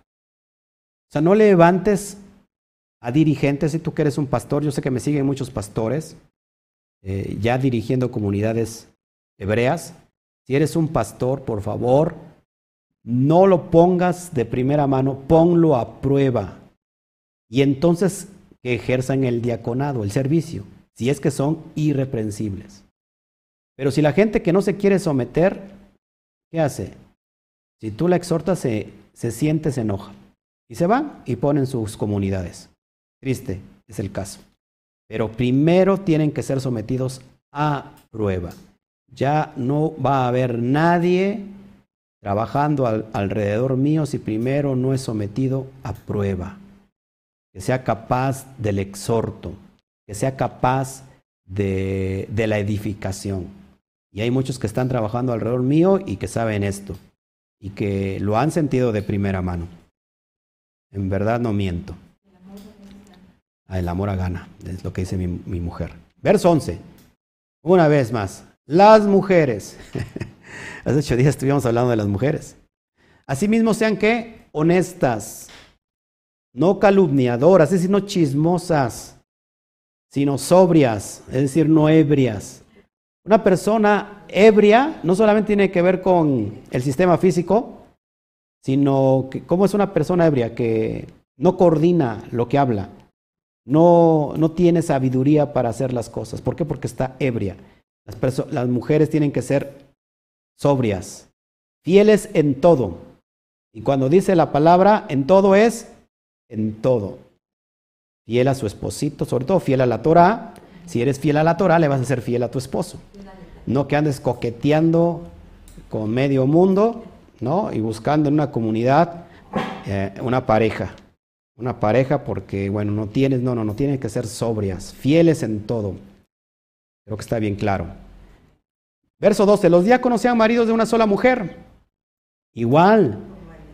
Y que gobiernen bien sus hijos y sus casas, no solamente para el obispo, sino también para los diáconos. ¿Cuántas, cómo se le dice? Permisos, palabra, se les ha otorgado a personas que están sirviendo y que no lo aprecian, que no lo toman en cuenta. A veces somos muy permisibles, la palabra. A veces somos muy permisibles. Mira lo que dice aquí, eso no tiene que, tiene que ser maridos de una sola mujer. No como aquel que dejó a la marida y ya se ligó a otra de la comunidad y la otra de la comunidad sabiéndolo le importó y se escapó con él. Qué triste. Qué triste, qué triste. Vamos adelante. Verso 13. Porque los que ejercen bien el diaconado ganan para sí un grado honroso y mucha confianza en la inmuna, en la fe que es en el Mashiach Yeshua. O sea, no, ¿Cómo es ganar un grado honroso? Pues el otro paso sería ser ya un dirigente de toda una comunidad. Pero primero tienes que ser fiel como siervo. No sé si me explico. Todo aquel que quiera ser grande, sea menor. Ese es el reino, el Malchut Shamaim. Amén. Seguimos adelante. No se me sienta nada, nadie, por favor. ¿eh? No estoy hablando de nadie. Cualquier problema, reclamos, le escribe usted a Rab Shaul. Verso 14. Esto te escribo, aunque tengo la esperanza de ir pronto a verte. ¡Ay, qué miedo! Ya les escribió a Timoteos, pero dice, ¿sabes qué? Te voy a ir a supervisar. Voy a ir a verte, a ver cómo están las cosas por allá. Verso 15, para que si tardo, sepas cómo debes conducirte en la casa de Elohim, que es la iglesia del Elohim viviente. Columna y baluarte de la verdad. Y lo que sigue está de locos, así que prepárate, ponte bien el cinturón, amárrate el cinturón porque nos vamos a meter a la profundidad de, del contexto histórico, porque esto a mí me saltó. Verso 16. Con esto termina esta carta, perdón, este capítulo. E indiscutiblemente, dice Rab Shaul a Timoteos, grande es el misterio de la piedad. La piedad, acuérdense que es la observancia de la Torah. Piedad tiene que ver con, con misericordia, con bondad. Dice ahí, por favor, ¿qué dice? Dios, lo estoy leyendo tal como dice la Reina Valera, Dios fue manifestado en carne. Nótese eso, por favor. Una vez más. Lo leo. Indiscutiblemente grande es el misterio de la piedad. Dice Pablo, Dios fue manifestado en carne. Por favor, por favor. Pablo, un rabino celoso, irreprensible en cuanto a la ley, está, dice, soy irreprensible en cuanto a la ley, está diciendo algo que no está en la Torah ni en el Tanaj. Dios fue manifestado en carne. A mí me saltó eso, justificado en el Espíritu, visto de los ángeles, predicado a los gentiles, creído en el mundo, recibido arriba en gloria. ¿De quién está hablando? Del Mesías. ¿Qué dice Pablo? Que Él es Dios manifestado en carne. Pero en realidad eso dice Pablo. O aquí hay mano negra. O aquí hay una mano que que huele algo escondido aquí que huele a, un sacerdote romano escondido, que huele aquí a Roma. Si esto es verdad, lo que está diciendo Pablo, que nunca, que vimos anteriormente en el capítulo 2, que solamente hay un Elohim, le dice a Timoteo, y un solo mediador entre los hombres y Elohim, quien, Yeshua, hombre. Y acá entonces ya en el verso 3.16 de la primera carta dice Dios fue manifestado en carne. Y esto me saltó y dije, aquí hay gato encerrado. Y vamos a ver esto. Y ahí subrayo la palabra Dios. Porque si esto es verdad, hermanos, pues ya Pablo está delirando y está dando una, una doctrina completamente contraria a la Torah. Y vamos, yo me metí a investigar y mira lo que encontré. Esto es impresionante. Si nosotros nos vamos al, lo que estás viendo en pantalla, es el, es el texto al griego. Eso lo puedes tú encontrar, te metes a, al Google y le pones ahí este, eh, 1 Timoteo 3:16, al texto al griego, y te da la opción de que vienen todas las palabras en griego. Y fíjate, esto es impresionante porque no hace falta ahorita enseñarte los contextos históricos, claro, pero en directo, si nosotros nos vamos al texto griego, la palabra que se produjo como Dios, en realidad se traduce como quién. El griego 37-39, lo estás viendo ahí en tu pantalla en la parte superior derecha. Y la palabra que tú ves griega es hos, que se escribe como si fuera, se ve como si fuera una ok, pero en realidad es Jos. ¿Y qué significa Jos? ¿Ya lo viste bien? Bueno, vamos para allá y yo me metí, ahí, lo ves en pantalla. Jos. Ahorita va a salir en pantalla para que lo veas. Lo que se puso como teos, como teos, se, se traduce del griego como Jos, no es la palabra teos. Teos hace referencia a Dios. Pero aquí la palabra es Jos. Y mira, el, el strong griego, lo puedes tú buscar, a mí no me creas. 37-39 que acabo de señalar es la palabra griega Jos. Por probable prueba primitivo, primitiva, o tal vez forma del artículo 35-88 te lleva a otra liga. ¿Qué significa? Definición, pronombre relativo, a veces demostrativo, quién, cuál, qué, cuyo. Definición de Reina Valera, cosa, fruto. Véase también 37, 57. Entonces la palabra que se pone como, como teos no es teos, sino es jos. Y entonces cambia radicalmente. Encontramos jos, que es griego, que significa aquel, refiriéndose al Mesías, no a Dios.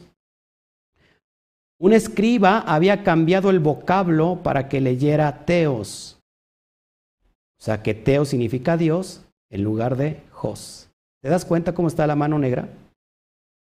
¿Quién cambió esto? Escribas posteriores. Hoy te voy a mostrar. Vamos a hablar de los códigos antiguos eh, que después se fueron desvirtuando para que se metiera aquí. Cuando tú lees esto, y Dios se hizo carne. ¿Qué, está tratando de decir el escriba, el que cambió solamente esa palabra?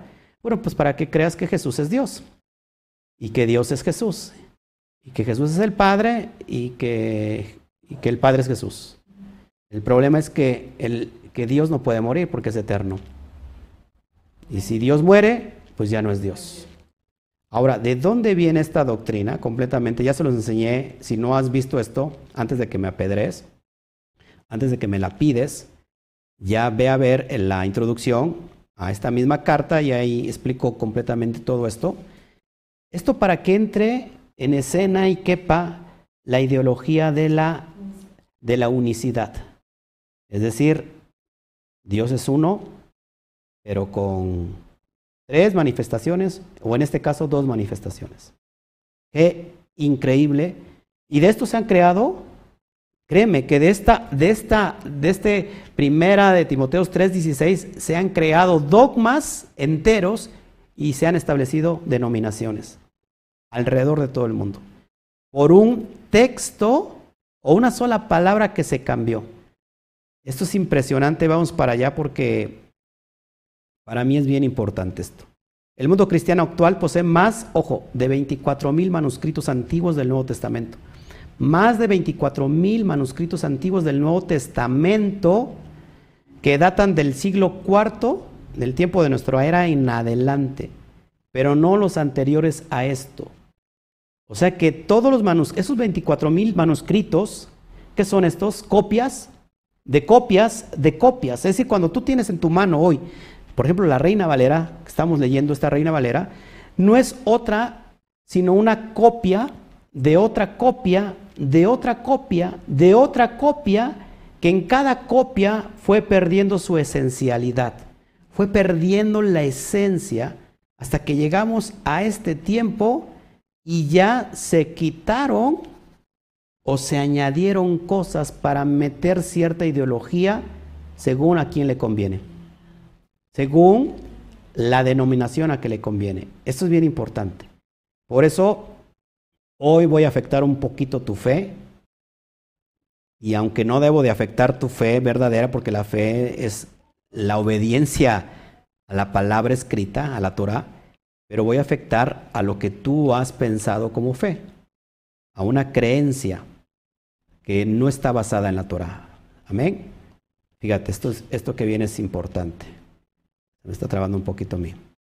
Los manuscritos originales no existen en la actualidad, ojo aquí, pero, pero, pero, hay un códice, un códice es lo que vamos a hablar ahorita, sinaítico, donde encontramos cosas que no están en los escritos posteriores a esto, es decir, en escritos tardíos, en escritos ya posteriores, fueron cambiándose. Y esto es bien importante de ir comprendiendo. Ejemplos de textos anexados. Por ejemplo, Marcos 16, 9 al 20 está totalmente ausente en los manuscritos más antiguos como el código sinaítico. Para que me entiendas, ¿qué es el, el código sinaítico? Para que puedas tú estar entendiendo esto, bien importante.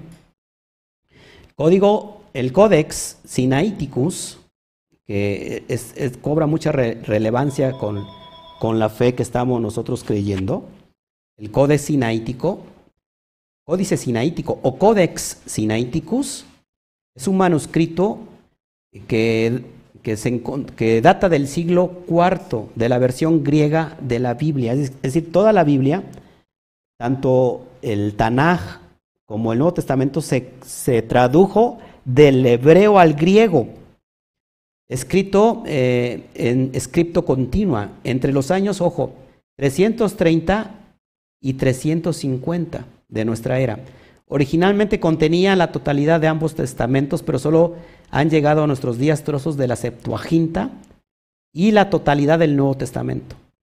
Aparte la epístola de Bernabé, que, eso no lo tenemos nosotros, y fragmentos del de Pastor de Hermas, lo que sugiere que estos últimos dos textos podrían haber sido considerados parte del canon bíblico por los editores del Códex, junto con el Codex Alexandrinus, y el Codex Vaticanus.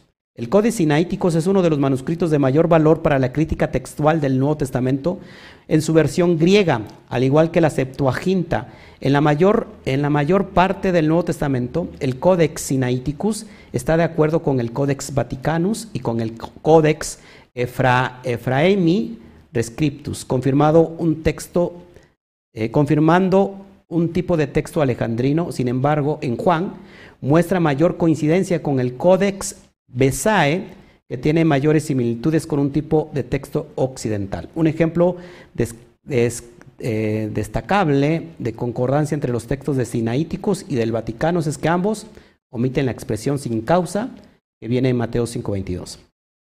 ¿De dónde se, encuentra este códex? Bueno, eh, en realidad este códex eh, se encuentra en el monasterio de Santa, de Santa, Catalina, que se encuentra a los pies del, del cerro de la montaña de Sinaí. Eh, un descubridor eh, hizo un primer viaje, Constantin von Tisterdorf, es un alemán. En 1844, él viaja hasta, hasta Egipto y, encuentra, encuentra en, esa, en ese monasterio de Santa Catalina, el monte Sinaí, encuentra 43 hojas de pergamino conteniendo partes de Jeremías, Nemías, Crónicas y Esther en un canasto con pedazos de manuscritos que según relató más tarde Tischendorf, el bibliotecario le indicó que eran basura que debía ser destruida quemándola en los hornos del monasterio. Fue hasta el tercer viaje que a este alemán se le, se le presenta, se le muestra el Codex Sinaiticus. Este lo encontró, fíjense, en 1844, un escrito que data del 330 del tiempo de nuestra era. Y estos textos, hermanos, que está, que está usted viendo, por ejemplo, Marcos 16, 9 al 20, están totalmente ausentes de los manuscritos escritos en el Códex Sinaítico, por ejemplo. Es decir, que Marcos, en realidad, termina, tenemos en nuestras Biblias, eh, ¿cómo se llama? En nuestras Biblias tenemos Marcos 16 al 8, ahí termina. Los, los versos del 9 al 20 no escriten, no es, no es, perdón, no existen, fueron añadidos, fueron inventados. Entonces el libro de Marcos finaliza en el capítulo 16, en el verso 8. O sea, no en el 20 como posiblemente lo tenemos en nuestra Biblia. En nuestra Biblia y en la mayor parte de, de cualquier traducción, Marcos termina en el verso 20. Pero no existen los versos de 9 al 20 en los escritos antiguos, como es el Códex Sinaítico. ¿Por quién fueron inventados, hermanos? Vamos para allá rápido. Yo creo que a muchos no les gusta hablar la historia. A mí me encanta, porque entonces tenemos otra perspectiva y vas a ir viendo entonces esta grave eh, añadición después que vino con los escritos tardíos. Fíjense, termina en el 8. Del verso 9, que incluye las, las partes donde Jesús se aparece a María Magdalena, Jesús se aparece a, a, dos de sus discípulos y Jesús comisiona a los apóstoles y termina con la ascensión, no existen.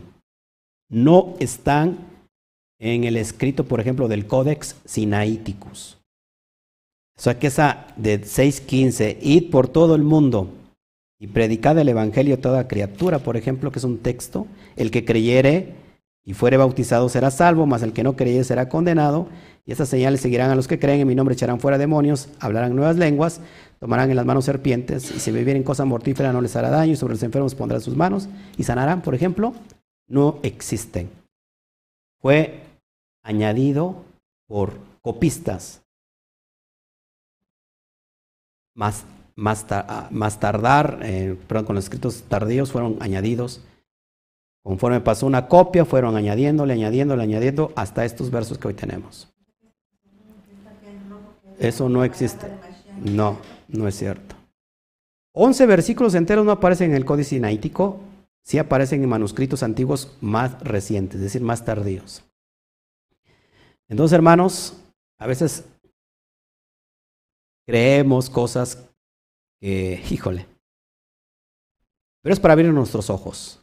Otro texto anexado. son muchos, ¿eh? solamente voy a, a tomar algunos. Primera de Juan 5.7. Porque son tres los que dan testimonio en el cielo. El Padre, el Verbo y el Espíritu Santo. Ellos tres son uno. Ellos tres son uno. Ese verso no existe. Fue añadido para meter a fuerza el dogma, la creencia de la Trinidad. Esto es increíble, es como si ahorita nos, yo quitara o añadiera algo para que metiera yo mi ideología que siglos más tarde alguien la iba a ver y se la iba a creer. No existe, esto solamente es un pretexto para la creencia de, de la Trinidad. Perdón, perdón, así es. Este versículo es la versión más próxima a lo que la iglesia llama la Santísima Trinidad. Sin embargo, esta piedra angular de la fe cristiana también ha sido desechada de la RSB por los mismos 32 eruditos de renombre apoyados por 50 denominaciones cristianas, colaboradoras una vez más de acuerdo con los más antiguos manuscritos. En los, en los, en los manuscritos antiguos no viene este verso que fue añadido, para que vayas viendo cómo masca la iguana romana. Amén. La Trinidad, sí. Otros eh, por ejemplo, en el caso de Mateo 28, 19, en la parte B del versículo, porque así dice, por ejemplo, por tanto, id y haced discípulos a todos, a todas las naciones, por ejemplo, bautizándolas en el nombre del Padre y del Hijo y del Espíritu Santo, no existe. Fue añadido por los copistas o los monjes católicos. ¿Para qué? Para darle fe a una teología, a un dogma de la Trinidad. Impresionante, mis amados hermanos. Investíguelo por usted mismo. Lucas 24, 51 al 52. Aconteció que al bendecirlos se fue de ellos y fue llevado arriba al cielo. Y ellos lo adoraron. Y ellos lo adoraron. Y regresaron a Jerusalén con gran gozo. ¿A quién se tiene que adorar nada más? ¿Vamos, hermanos? Al Eterno, al Abacadosh. Ahora, esto es, esto es crucial. En los comentarios del pie de página de los versículos de Lucas 24 de la Biblia de RNSB, es decir, nueva versión revisada estándar, dice, otras antiguas autoridades omiten y fue llevado arriba al cielo. Y otras antiguas autoridades omiten también y lo adoraron. Por tanto, vemos que este versículo de Lucas en su forma original solo dice, aconteció que al bendecirlos se fue de ellos y ellos regresaron a Jerusalén con gran gozo. Es decir, que la palabra, la palabra fue llevado arriba al cielo, es decir, y lo adoraron, no existe. Fueron añadidos más tarde. ¿Te das cuenta, mis, mis amados hermanos, que a veces hemos creído en algo que no tiene que no tiene fundamento? Ya me parezco a, mi presidente Peje. Lagunas, lagunas mentales. Lucas 24, 1 al 7, eso es bien importante también. Por ejemplo, el verso 6, si tú lees Lucas 24, 1 al 7, el verso 6, cuando dice, no está aquí, sino que ha resucitado, acordaos de lo que os habló cuando aún estaban en Galilea, ¿qué crees? Esto ha sido añadido. O sea, de Lucas 24, 1 al 7, el verso 6 fue añadido. Cuando contesta, no está aquí, sino que ha resucitado, fue una añadidura. Ojo, ¿eh? Que yo no, yo no estoy diciendo que estoy en contra de la resurrección, creemos en la resurrección, porque hay textos que, lo confirman. Pero en este caso estoy diciendo que, han sido añadidos para meternos una ideología. Lucas 11, 2 al 4. El Padre nuestro difiere sustancialmente de la versión que ha llegado hasta nosotros a través de la mediación de los de, perdón, de la mediación de los siglos, de correcciones inspiradas, entre comillas. Padre, santifica, santificado sea tu nombre, venga tu reino, hágase tu voluntad, así en la tierra como en el cielo, danos a diario nuestro pan de cada día y perdona nuestros pecados, así como nosotros perdonamos a aquellos que están en, deuda con nosotros y no nos dejes caer en tentación. Es lo que vemos, eh, por ejemplo, el Códice Vaticano es otro eh, manuscrito antiguo en manos de los eruditos bíblicos que reciben la misma posición reverente que el códice sinaítico, un, códice también vaticano que es, que es importante. En estos dos códices del siglo IV se consideran las copias más antiguas de la Biblia disponibles hoy en día. No tenemos copias, ojo, ¿eh? no tenemos copias originales, no tenemos el texto original del Nuevo Testamento.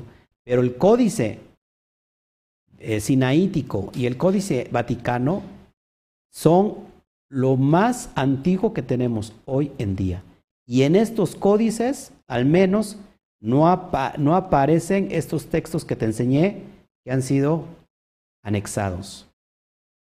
En el Códice Vaticano podemos encontrar una versión de Lucas 11, 2 al 4, aún más corta que la del Códice Sinaítico. Ojo, fíjate aún más corta. En esta versión incluso las palabras hágase tu voluntad así en la tierra como en el cielo no se encuentran. Hágase tu voluntad así en la tierra como en el cielo no se encuentran. ¡Wow! ¿No te parece impresionante? Investígalo por ti mismo. Lucas 24, 51. Contiene el supuesto relato de Lucas de la partida final del Mesías. La paz de Dios sea con él y cómo él fue levantado hacia el cielo. Sin embargo, como ya hemos visto en el Códice Sinaítico y otros manuscritos antiguos, la palabra y fue llevado arriba al cielo faltan por completo. El versículo solo dice así, esto es bien impresionante. Aconteció que mientras los bendecía se separó de ellos. La palabra y fue llevado arriba al cielo no está en el, en el escrito antiguo. Fue añadido más tarde. Amén. Mateo 17:21 no aparece en el código sinaítico. Mateo 17:21 dice, pero este género no sale sino con oración y ayuno, hermanos, no existe en el código sinaítico. Fue añadido posteriormente. Las palabras del Mesías en Lucas 19, 55 al 56 no se encuentran. Dice así, 55. Entonces volviéndose él, los reprendió diciendo, diciendo, vosotros no sabéis de qué espíritu sois. 56. Porque el Hijo del Hombre no ha venido para perder las, las almas de los hombres, sino para salvarlas. Y se fueron a otra aldea. Eso no existe este, fue añadido posteriormente. No tenemos problemas con eso, ¿no? Lógico. Pero hay textos que, implican eh, una, un dogma a dudas a, a, luz del día fue, fueron añadidos para influenciar en creer algo que no está. Juan 5.4 no aparece en el código sinaítico, por ejemplo, porque un ángel descendía eh, de tiempo en tiempo al estanque y agitaba el agua, y el que primero descendía al estanque después del movimiento del agua quedaba sano de cualquier enfermedad que tuviese. Ese texto fue añadido posteriormente. No está en el código sinaítico. Marcos 6:11. Por ejemplo, las palabras, de ciertos digo que en el día del juicio será más tolerable perdón, el castigo para los de Sodoma y Gomorra que para aquella ciudad sin embargo, estas palabras no se encuentran en ninguno de los manuscritos bíblicos más antiguos, habiendo sido introducidos en el texto siglos después. No existe esta Marcos 6:11, por ejemplo. Y bueno, entonces ahora sí podemos leer como se debe de leer este texto final. Y lo leo. E indiscutiblemente, grande es el misterio de la piedad Ahora sí, aquel fue, manifestado en carne, es decir, el Mesías. ¿Cómo es la expresión manifestado en carne? A ver, los que están aquí conmigo, ¿qué significará que, el Mesías fue manifestado en carne? Acuérdate que el, que el, el ministerio mesiánico, el título mesiánico, ha estado desde toda la eternidad. ¿Por qué fue manifestado en carne? Porque el Mesías lo llevó completamente a la obediencia. Se fue manifestado en carne. El Mesías, el título del Mesías, del ungido, que estaba profetizado desde los tiempos antiguos, desde los profetas y desde que se hizo la creación, el título del Mesías se hizo posible, se manifestó en una persona sádica y justa como es el Mesías. Justificado en el Espíritu, visto de los ángeles. Y cuando vemos la palabra ángeles, pensamos, ah, es que lo vieron los ángeles. Sí, mira, desde la eternidad, desde antes de los tiempos lo vieron los ángeles. La palabra ángeles significa los mensajeros, visto de los mensajeros. ¿Quiénes son los mensajeros? Los que los que llevan la Torah, los que daban el mensaje, fue visto de ellos en ese tiempo, en el primer siglo, y predicado a los gentiles. ¿A cuáles gentiles? A los que Pablo es enviado, creído en el mundo, en el mundo, cuando decimos en el mundo, está diciendo en el mundo que conformaba en ese tiempo del primer siglo. Por eso es id al mundo, y el mundo era toda la parte de, de Grecia, de, de, Alejandría, de Egipto, toda esa zona que era conformada antes el mundo. Y recibido arriba en gloria. Nosotros también creemos que fue recibido él en gloria gracias a su, obediencia. El mismo Pablo en Filipenses dice que por ser obediente fue y obediente hasta la muerte del madero, muerte de la, de la Taf, fue sactado a lo sumo y se le dio un nombre que es sobre todo nombre, un Shen, el Shen Hagadol, que es Yudkei Batkei, y se le dio ese nombre y, que ahora eh, él está lleno de esa, de esa virtud divina de Hashem por la obediencia. Amén. Entonces, esto es lo que, cómo termina esta, este capítulo. Gloria a Hashem. Espero que, que, hoy hayas entendido esta parte muy importante si tú quieres ser un ministrador de la palabra, alguien que va a llevar la Torah, bueno, hay ciertos requisitos. Ahora sí voy a, voy a contestar cualquier, cualquier pregunta, hace un rato me habían hecho una pregunta, le voy a pedir a mi amada, a mi amada que, que me ayude para, para ver todas las, las preguntas posibles y vayamos dando salida a este tiempo. Que si nos ayudan, por favor. Amén. Bueno, vamos a ver aquí. Si hay preguntas.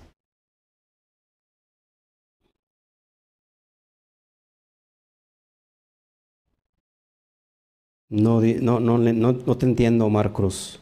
No entiendo bien tu, tu pregunta. Si me la puedes volver a escribir con mucho gusto. Con mucho gusto.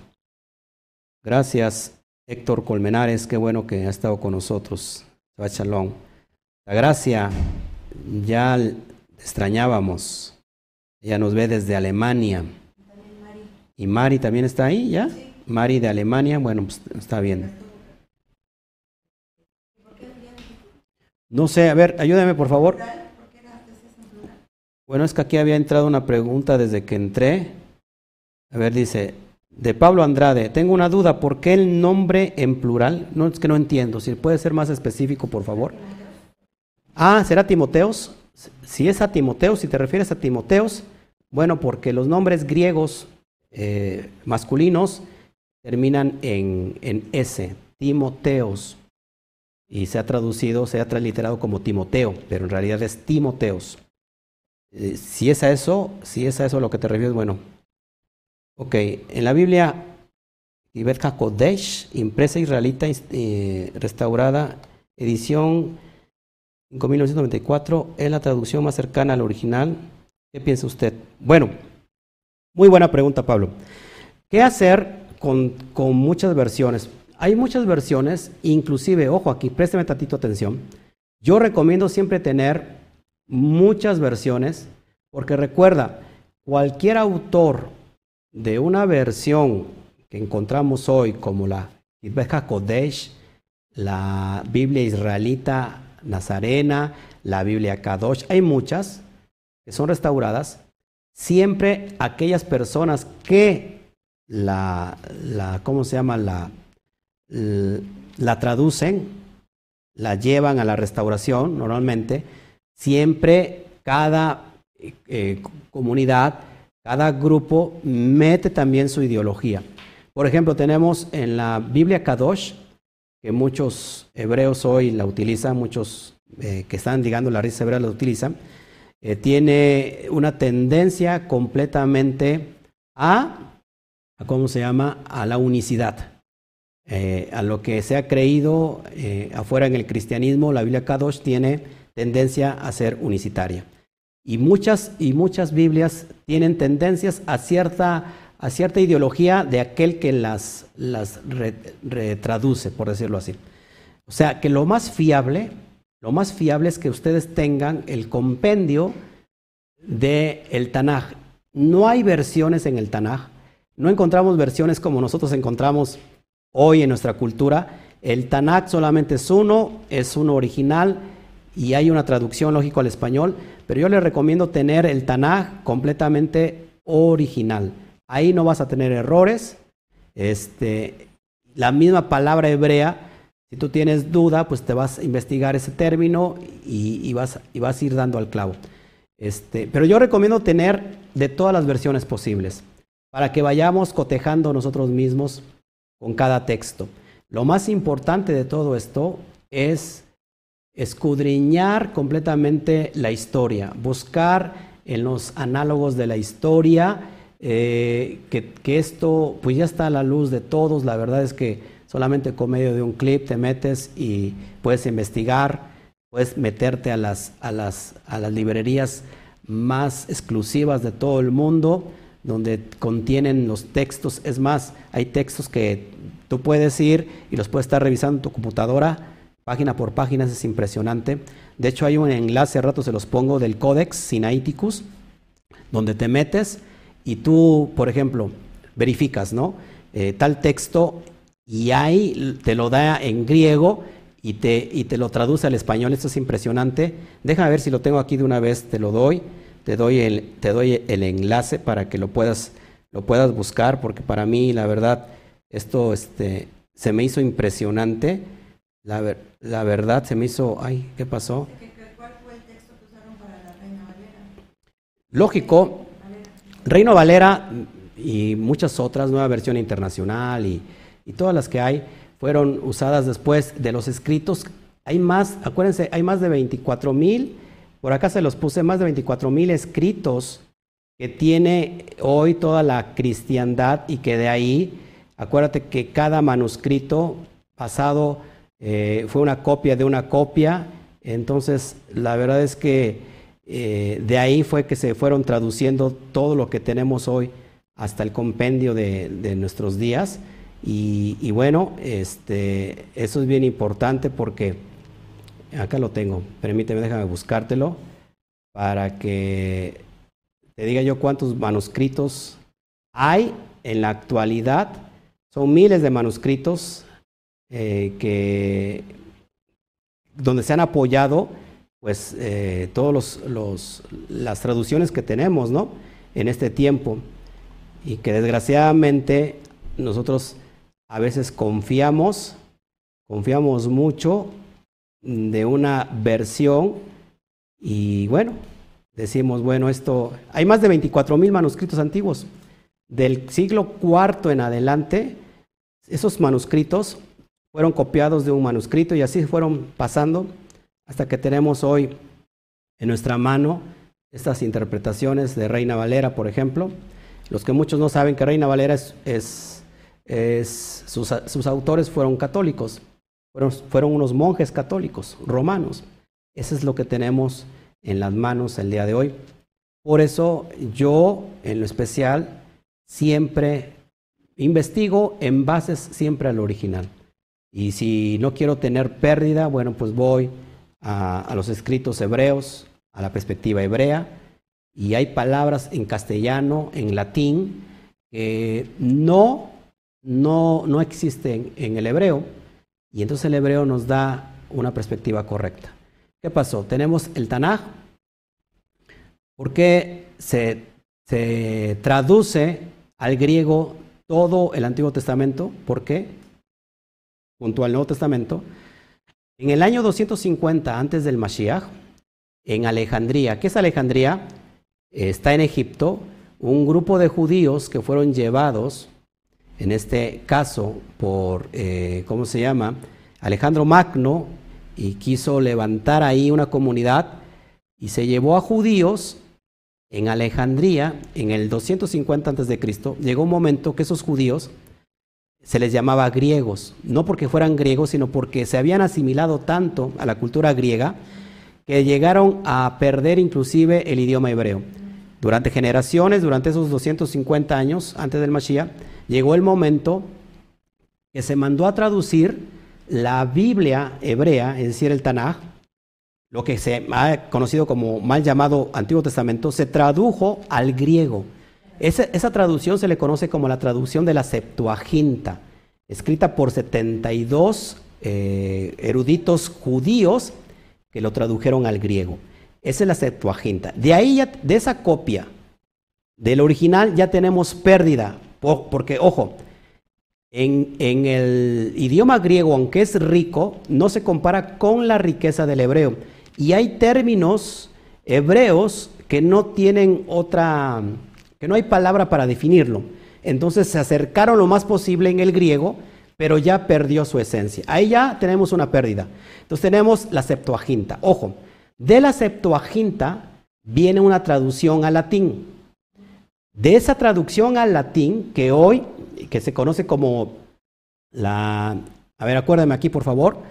Viene la Septuaginta, después viene la traducción al latín y de ahí, de, ese, de esa traducción al latín, pues ya se perdió la esencia del griego y por supuesto la esencia del, del hebreo, porque así en el latín tampoco tiene la riqueza del griego y ya se perdió la esencia. Ya, ya tenemos ahí una pérdida de esencia. Es como si tú tienes un, un, un este, eh, perfume caro y que ya de alguna manera es adulterado, ya es rebajado con agua ya es diluido. Ya tenemos en la, en la versión, eh, ¿cómo se llama?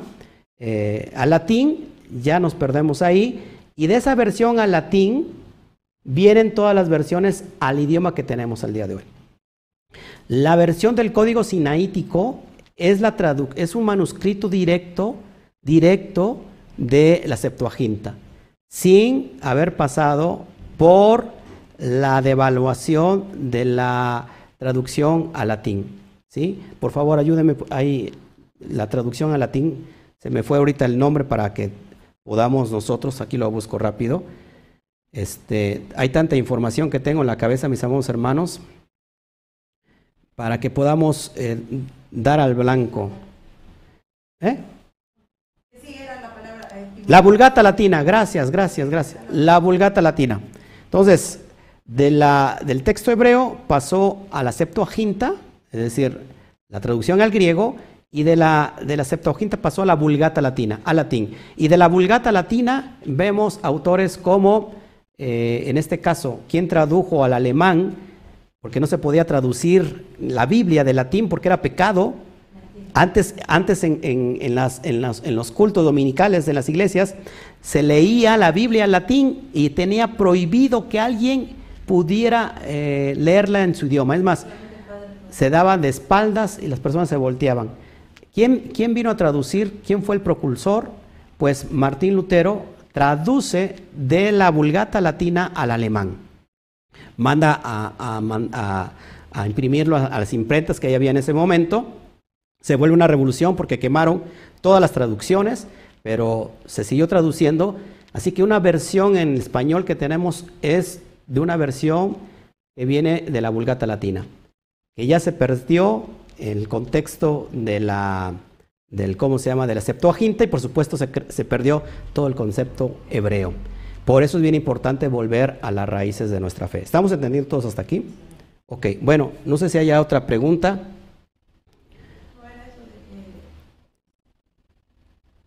Si me ayudan, por favor. que una, una fuente fiel... Yo les digo, nuestra fuente fiel es la Torah, es el Tanaj, no ha cambiado. Ahí está, íntegro. De cómo entender el Nuevo Testamento, cómo saber que lo que estoy leyendo es fiel. Bueno, es muy fácil. Cuando tienes de fundamento, ojo, cuando tienes de fundamento el Tanaj ahí no vas a tener fallas. Es lo que estamos haciendo, el gran trabajo que estamos haciendo, que estamos reinterpretando nuevamente lo que se mal interpretó. Y si no existiera el Tanaj, no pudiéramos conocer estas verdades que estamos conociendo el día de hoy. Así que es bien importante eso. Amén. Bueno, este, no sé, a ver si hay más. Ok, Timoteos. Ok. Ok, gracias Omar Cruz, la Vulgata Latina, así es. Bueno, no sé si haya más preguntas para que nos estemos retirando sobre el tema. Hermanos, no cabe duda que cada vez que avanzamos más en la Torah, nos damos cuenta del error en que hemos estado metidos en Roma. Hay muchos, ojo, hay muchos líderes que están instruyendo Torah y que lo hacen honestamente.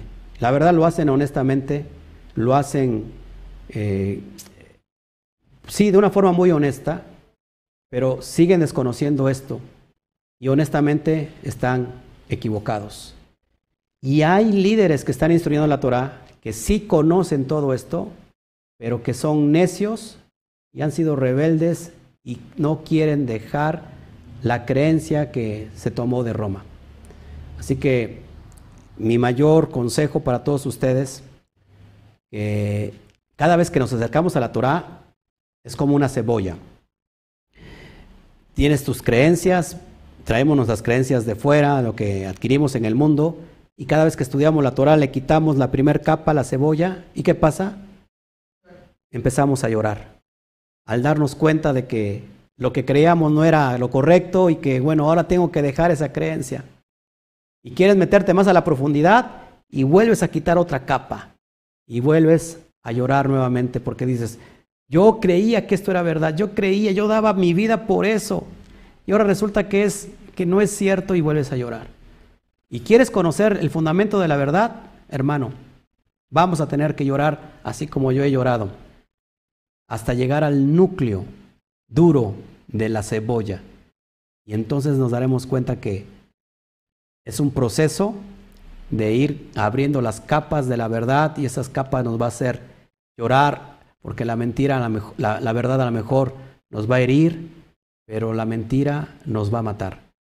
Y nosotros vamos avanzando y, tenemos, una vez que, que, lloramos por conocer eso que estaba escondido, entonces el propósito de esto es que dejemos la falsa creencia que adquirimos en Roma y que ahora y que ahora nosotros estemos basados exclusivamente en la Torah. El Jesús del Nuevo Testamento, como lo planteó Roma, fue un invento. Existe el Mesías histórico. Ese sí existe. Esa es una realidad. El Yeshua histórico sí existe. No el invento de Roma. Así que hermanos, te dejo con esto. Reflexiónalo. No me apedres. No me la pides reflexiona mucho en esto para que, y, pídele al Eterno eh, que te dirija, Ruaja Kodesh, inspiración divina sobre mi vida, Padre, y no te quedes con eso, lógico, lo primero es orar, que el Espíritu te, te, llene de, de su shalom y Él te va a guiar a toda la verdad. Pero también tú investiga, investiga en todas las fuentes. Y si esto que estoy diciendo es mentira, bueno, yo soy el primero que tendría que reconocerlo. Pero la historia no se puede cambiar. ¿Por qué? Porque la historia fue, escrita. La historia eh, habla por sí sola. Por eso hay un dicho que dice que el que no conoce la historia está condenado a repetirla. El que no conoce la verdad se hace esclavo de la mentira. Así que con esto te dejo, reflexiónalo, busca eh, escudriña, dijo el Mesías. Me quedo con esto. Dirshu, escudriñen las escrituras, porque os parece que en ellas tenéis la vida eterna y ellas dan testimonio de mí. ¿Cuáles eran las escrituras que estaba diciendo el Mesías en el libro de Juan? No existía el Nuevo Testamento en el tiempo del Mesías ni, de, ni las cartas paulinas, ni lo que conocemos como el Nuevo Testamento. Él tenía en las manos lo que predicaba, los rollos de la Torá, y les dijo a su pueblo, no a un pueblo gentil, no le dijo a chilenos, argentinos, a mexicanos, a, no les dijo a judíos, escudriñen las escrituras, porque en ellas tenéis la vida eterna. ¿Cuáles escrituras? La Torá, el Tanaj, los profetas. Así que en ellas tenemos toda la seguridad que nosotros necesitamos. Amén. Bueno, pues eh, los dejo con esto. Este, ya me voy. Nos vamos a comer, regresamos. No se nos desaparezca, ¿eh? ok, gracias, Neddy Cervantes. Así es, así es esto. La verdad es que cada día nos tenemos hambre de conocer más y más la verdad. No me voy, si pudiera yo transmitir en vivo la comida, también la transmitiría, pero pues usted también tiene que hacer lo mismo y además lo iba yo a antojar. Así que no me despido, nos vemos más al ratito y ya este, con esta me voy. Ya saben que mientras usted no deje de, no deje de, de comentar, yo no dejo de predicar. Jeje, jeje. Amén. Así que, pues nos vamos, nos vamos bien gozosos, bien dichosos. Y regresamos al ratito, no se me desaparezca, por favor. sí, sí, de repente, se me salen los, los chistecillos para que hagamos esto eh, ameno. No se vaya, regrese con nosotros, esté pendiente, al ratito regresamos con la, la porción que sigue, que es de rechupete. Impresionante, vamos a abrir las perlas de la Torah. Lo que está escondido para los Bene Israel con el propósito de llevarnos a una elevación espiritual tremenda. Así que a rato tenemos la, la Parashá 41 y, y te vas a enamorar de Pinjas. Pinjas es algo para nuestros días. Así que nos vemos a ratito. No me, no me voy, solamente les digo a la cuenta de tres, one, two, three, Shabbat Shalom. Nos vemos mis amados hermanos.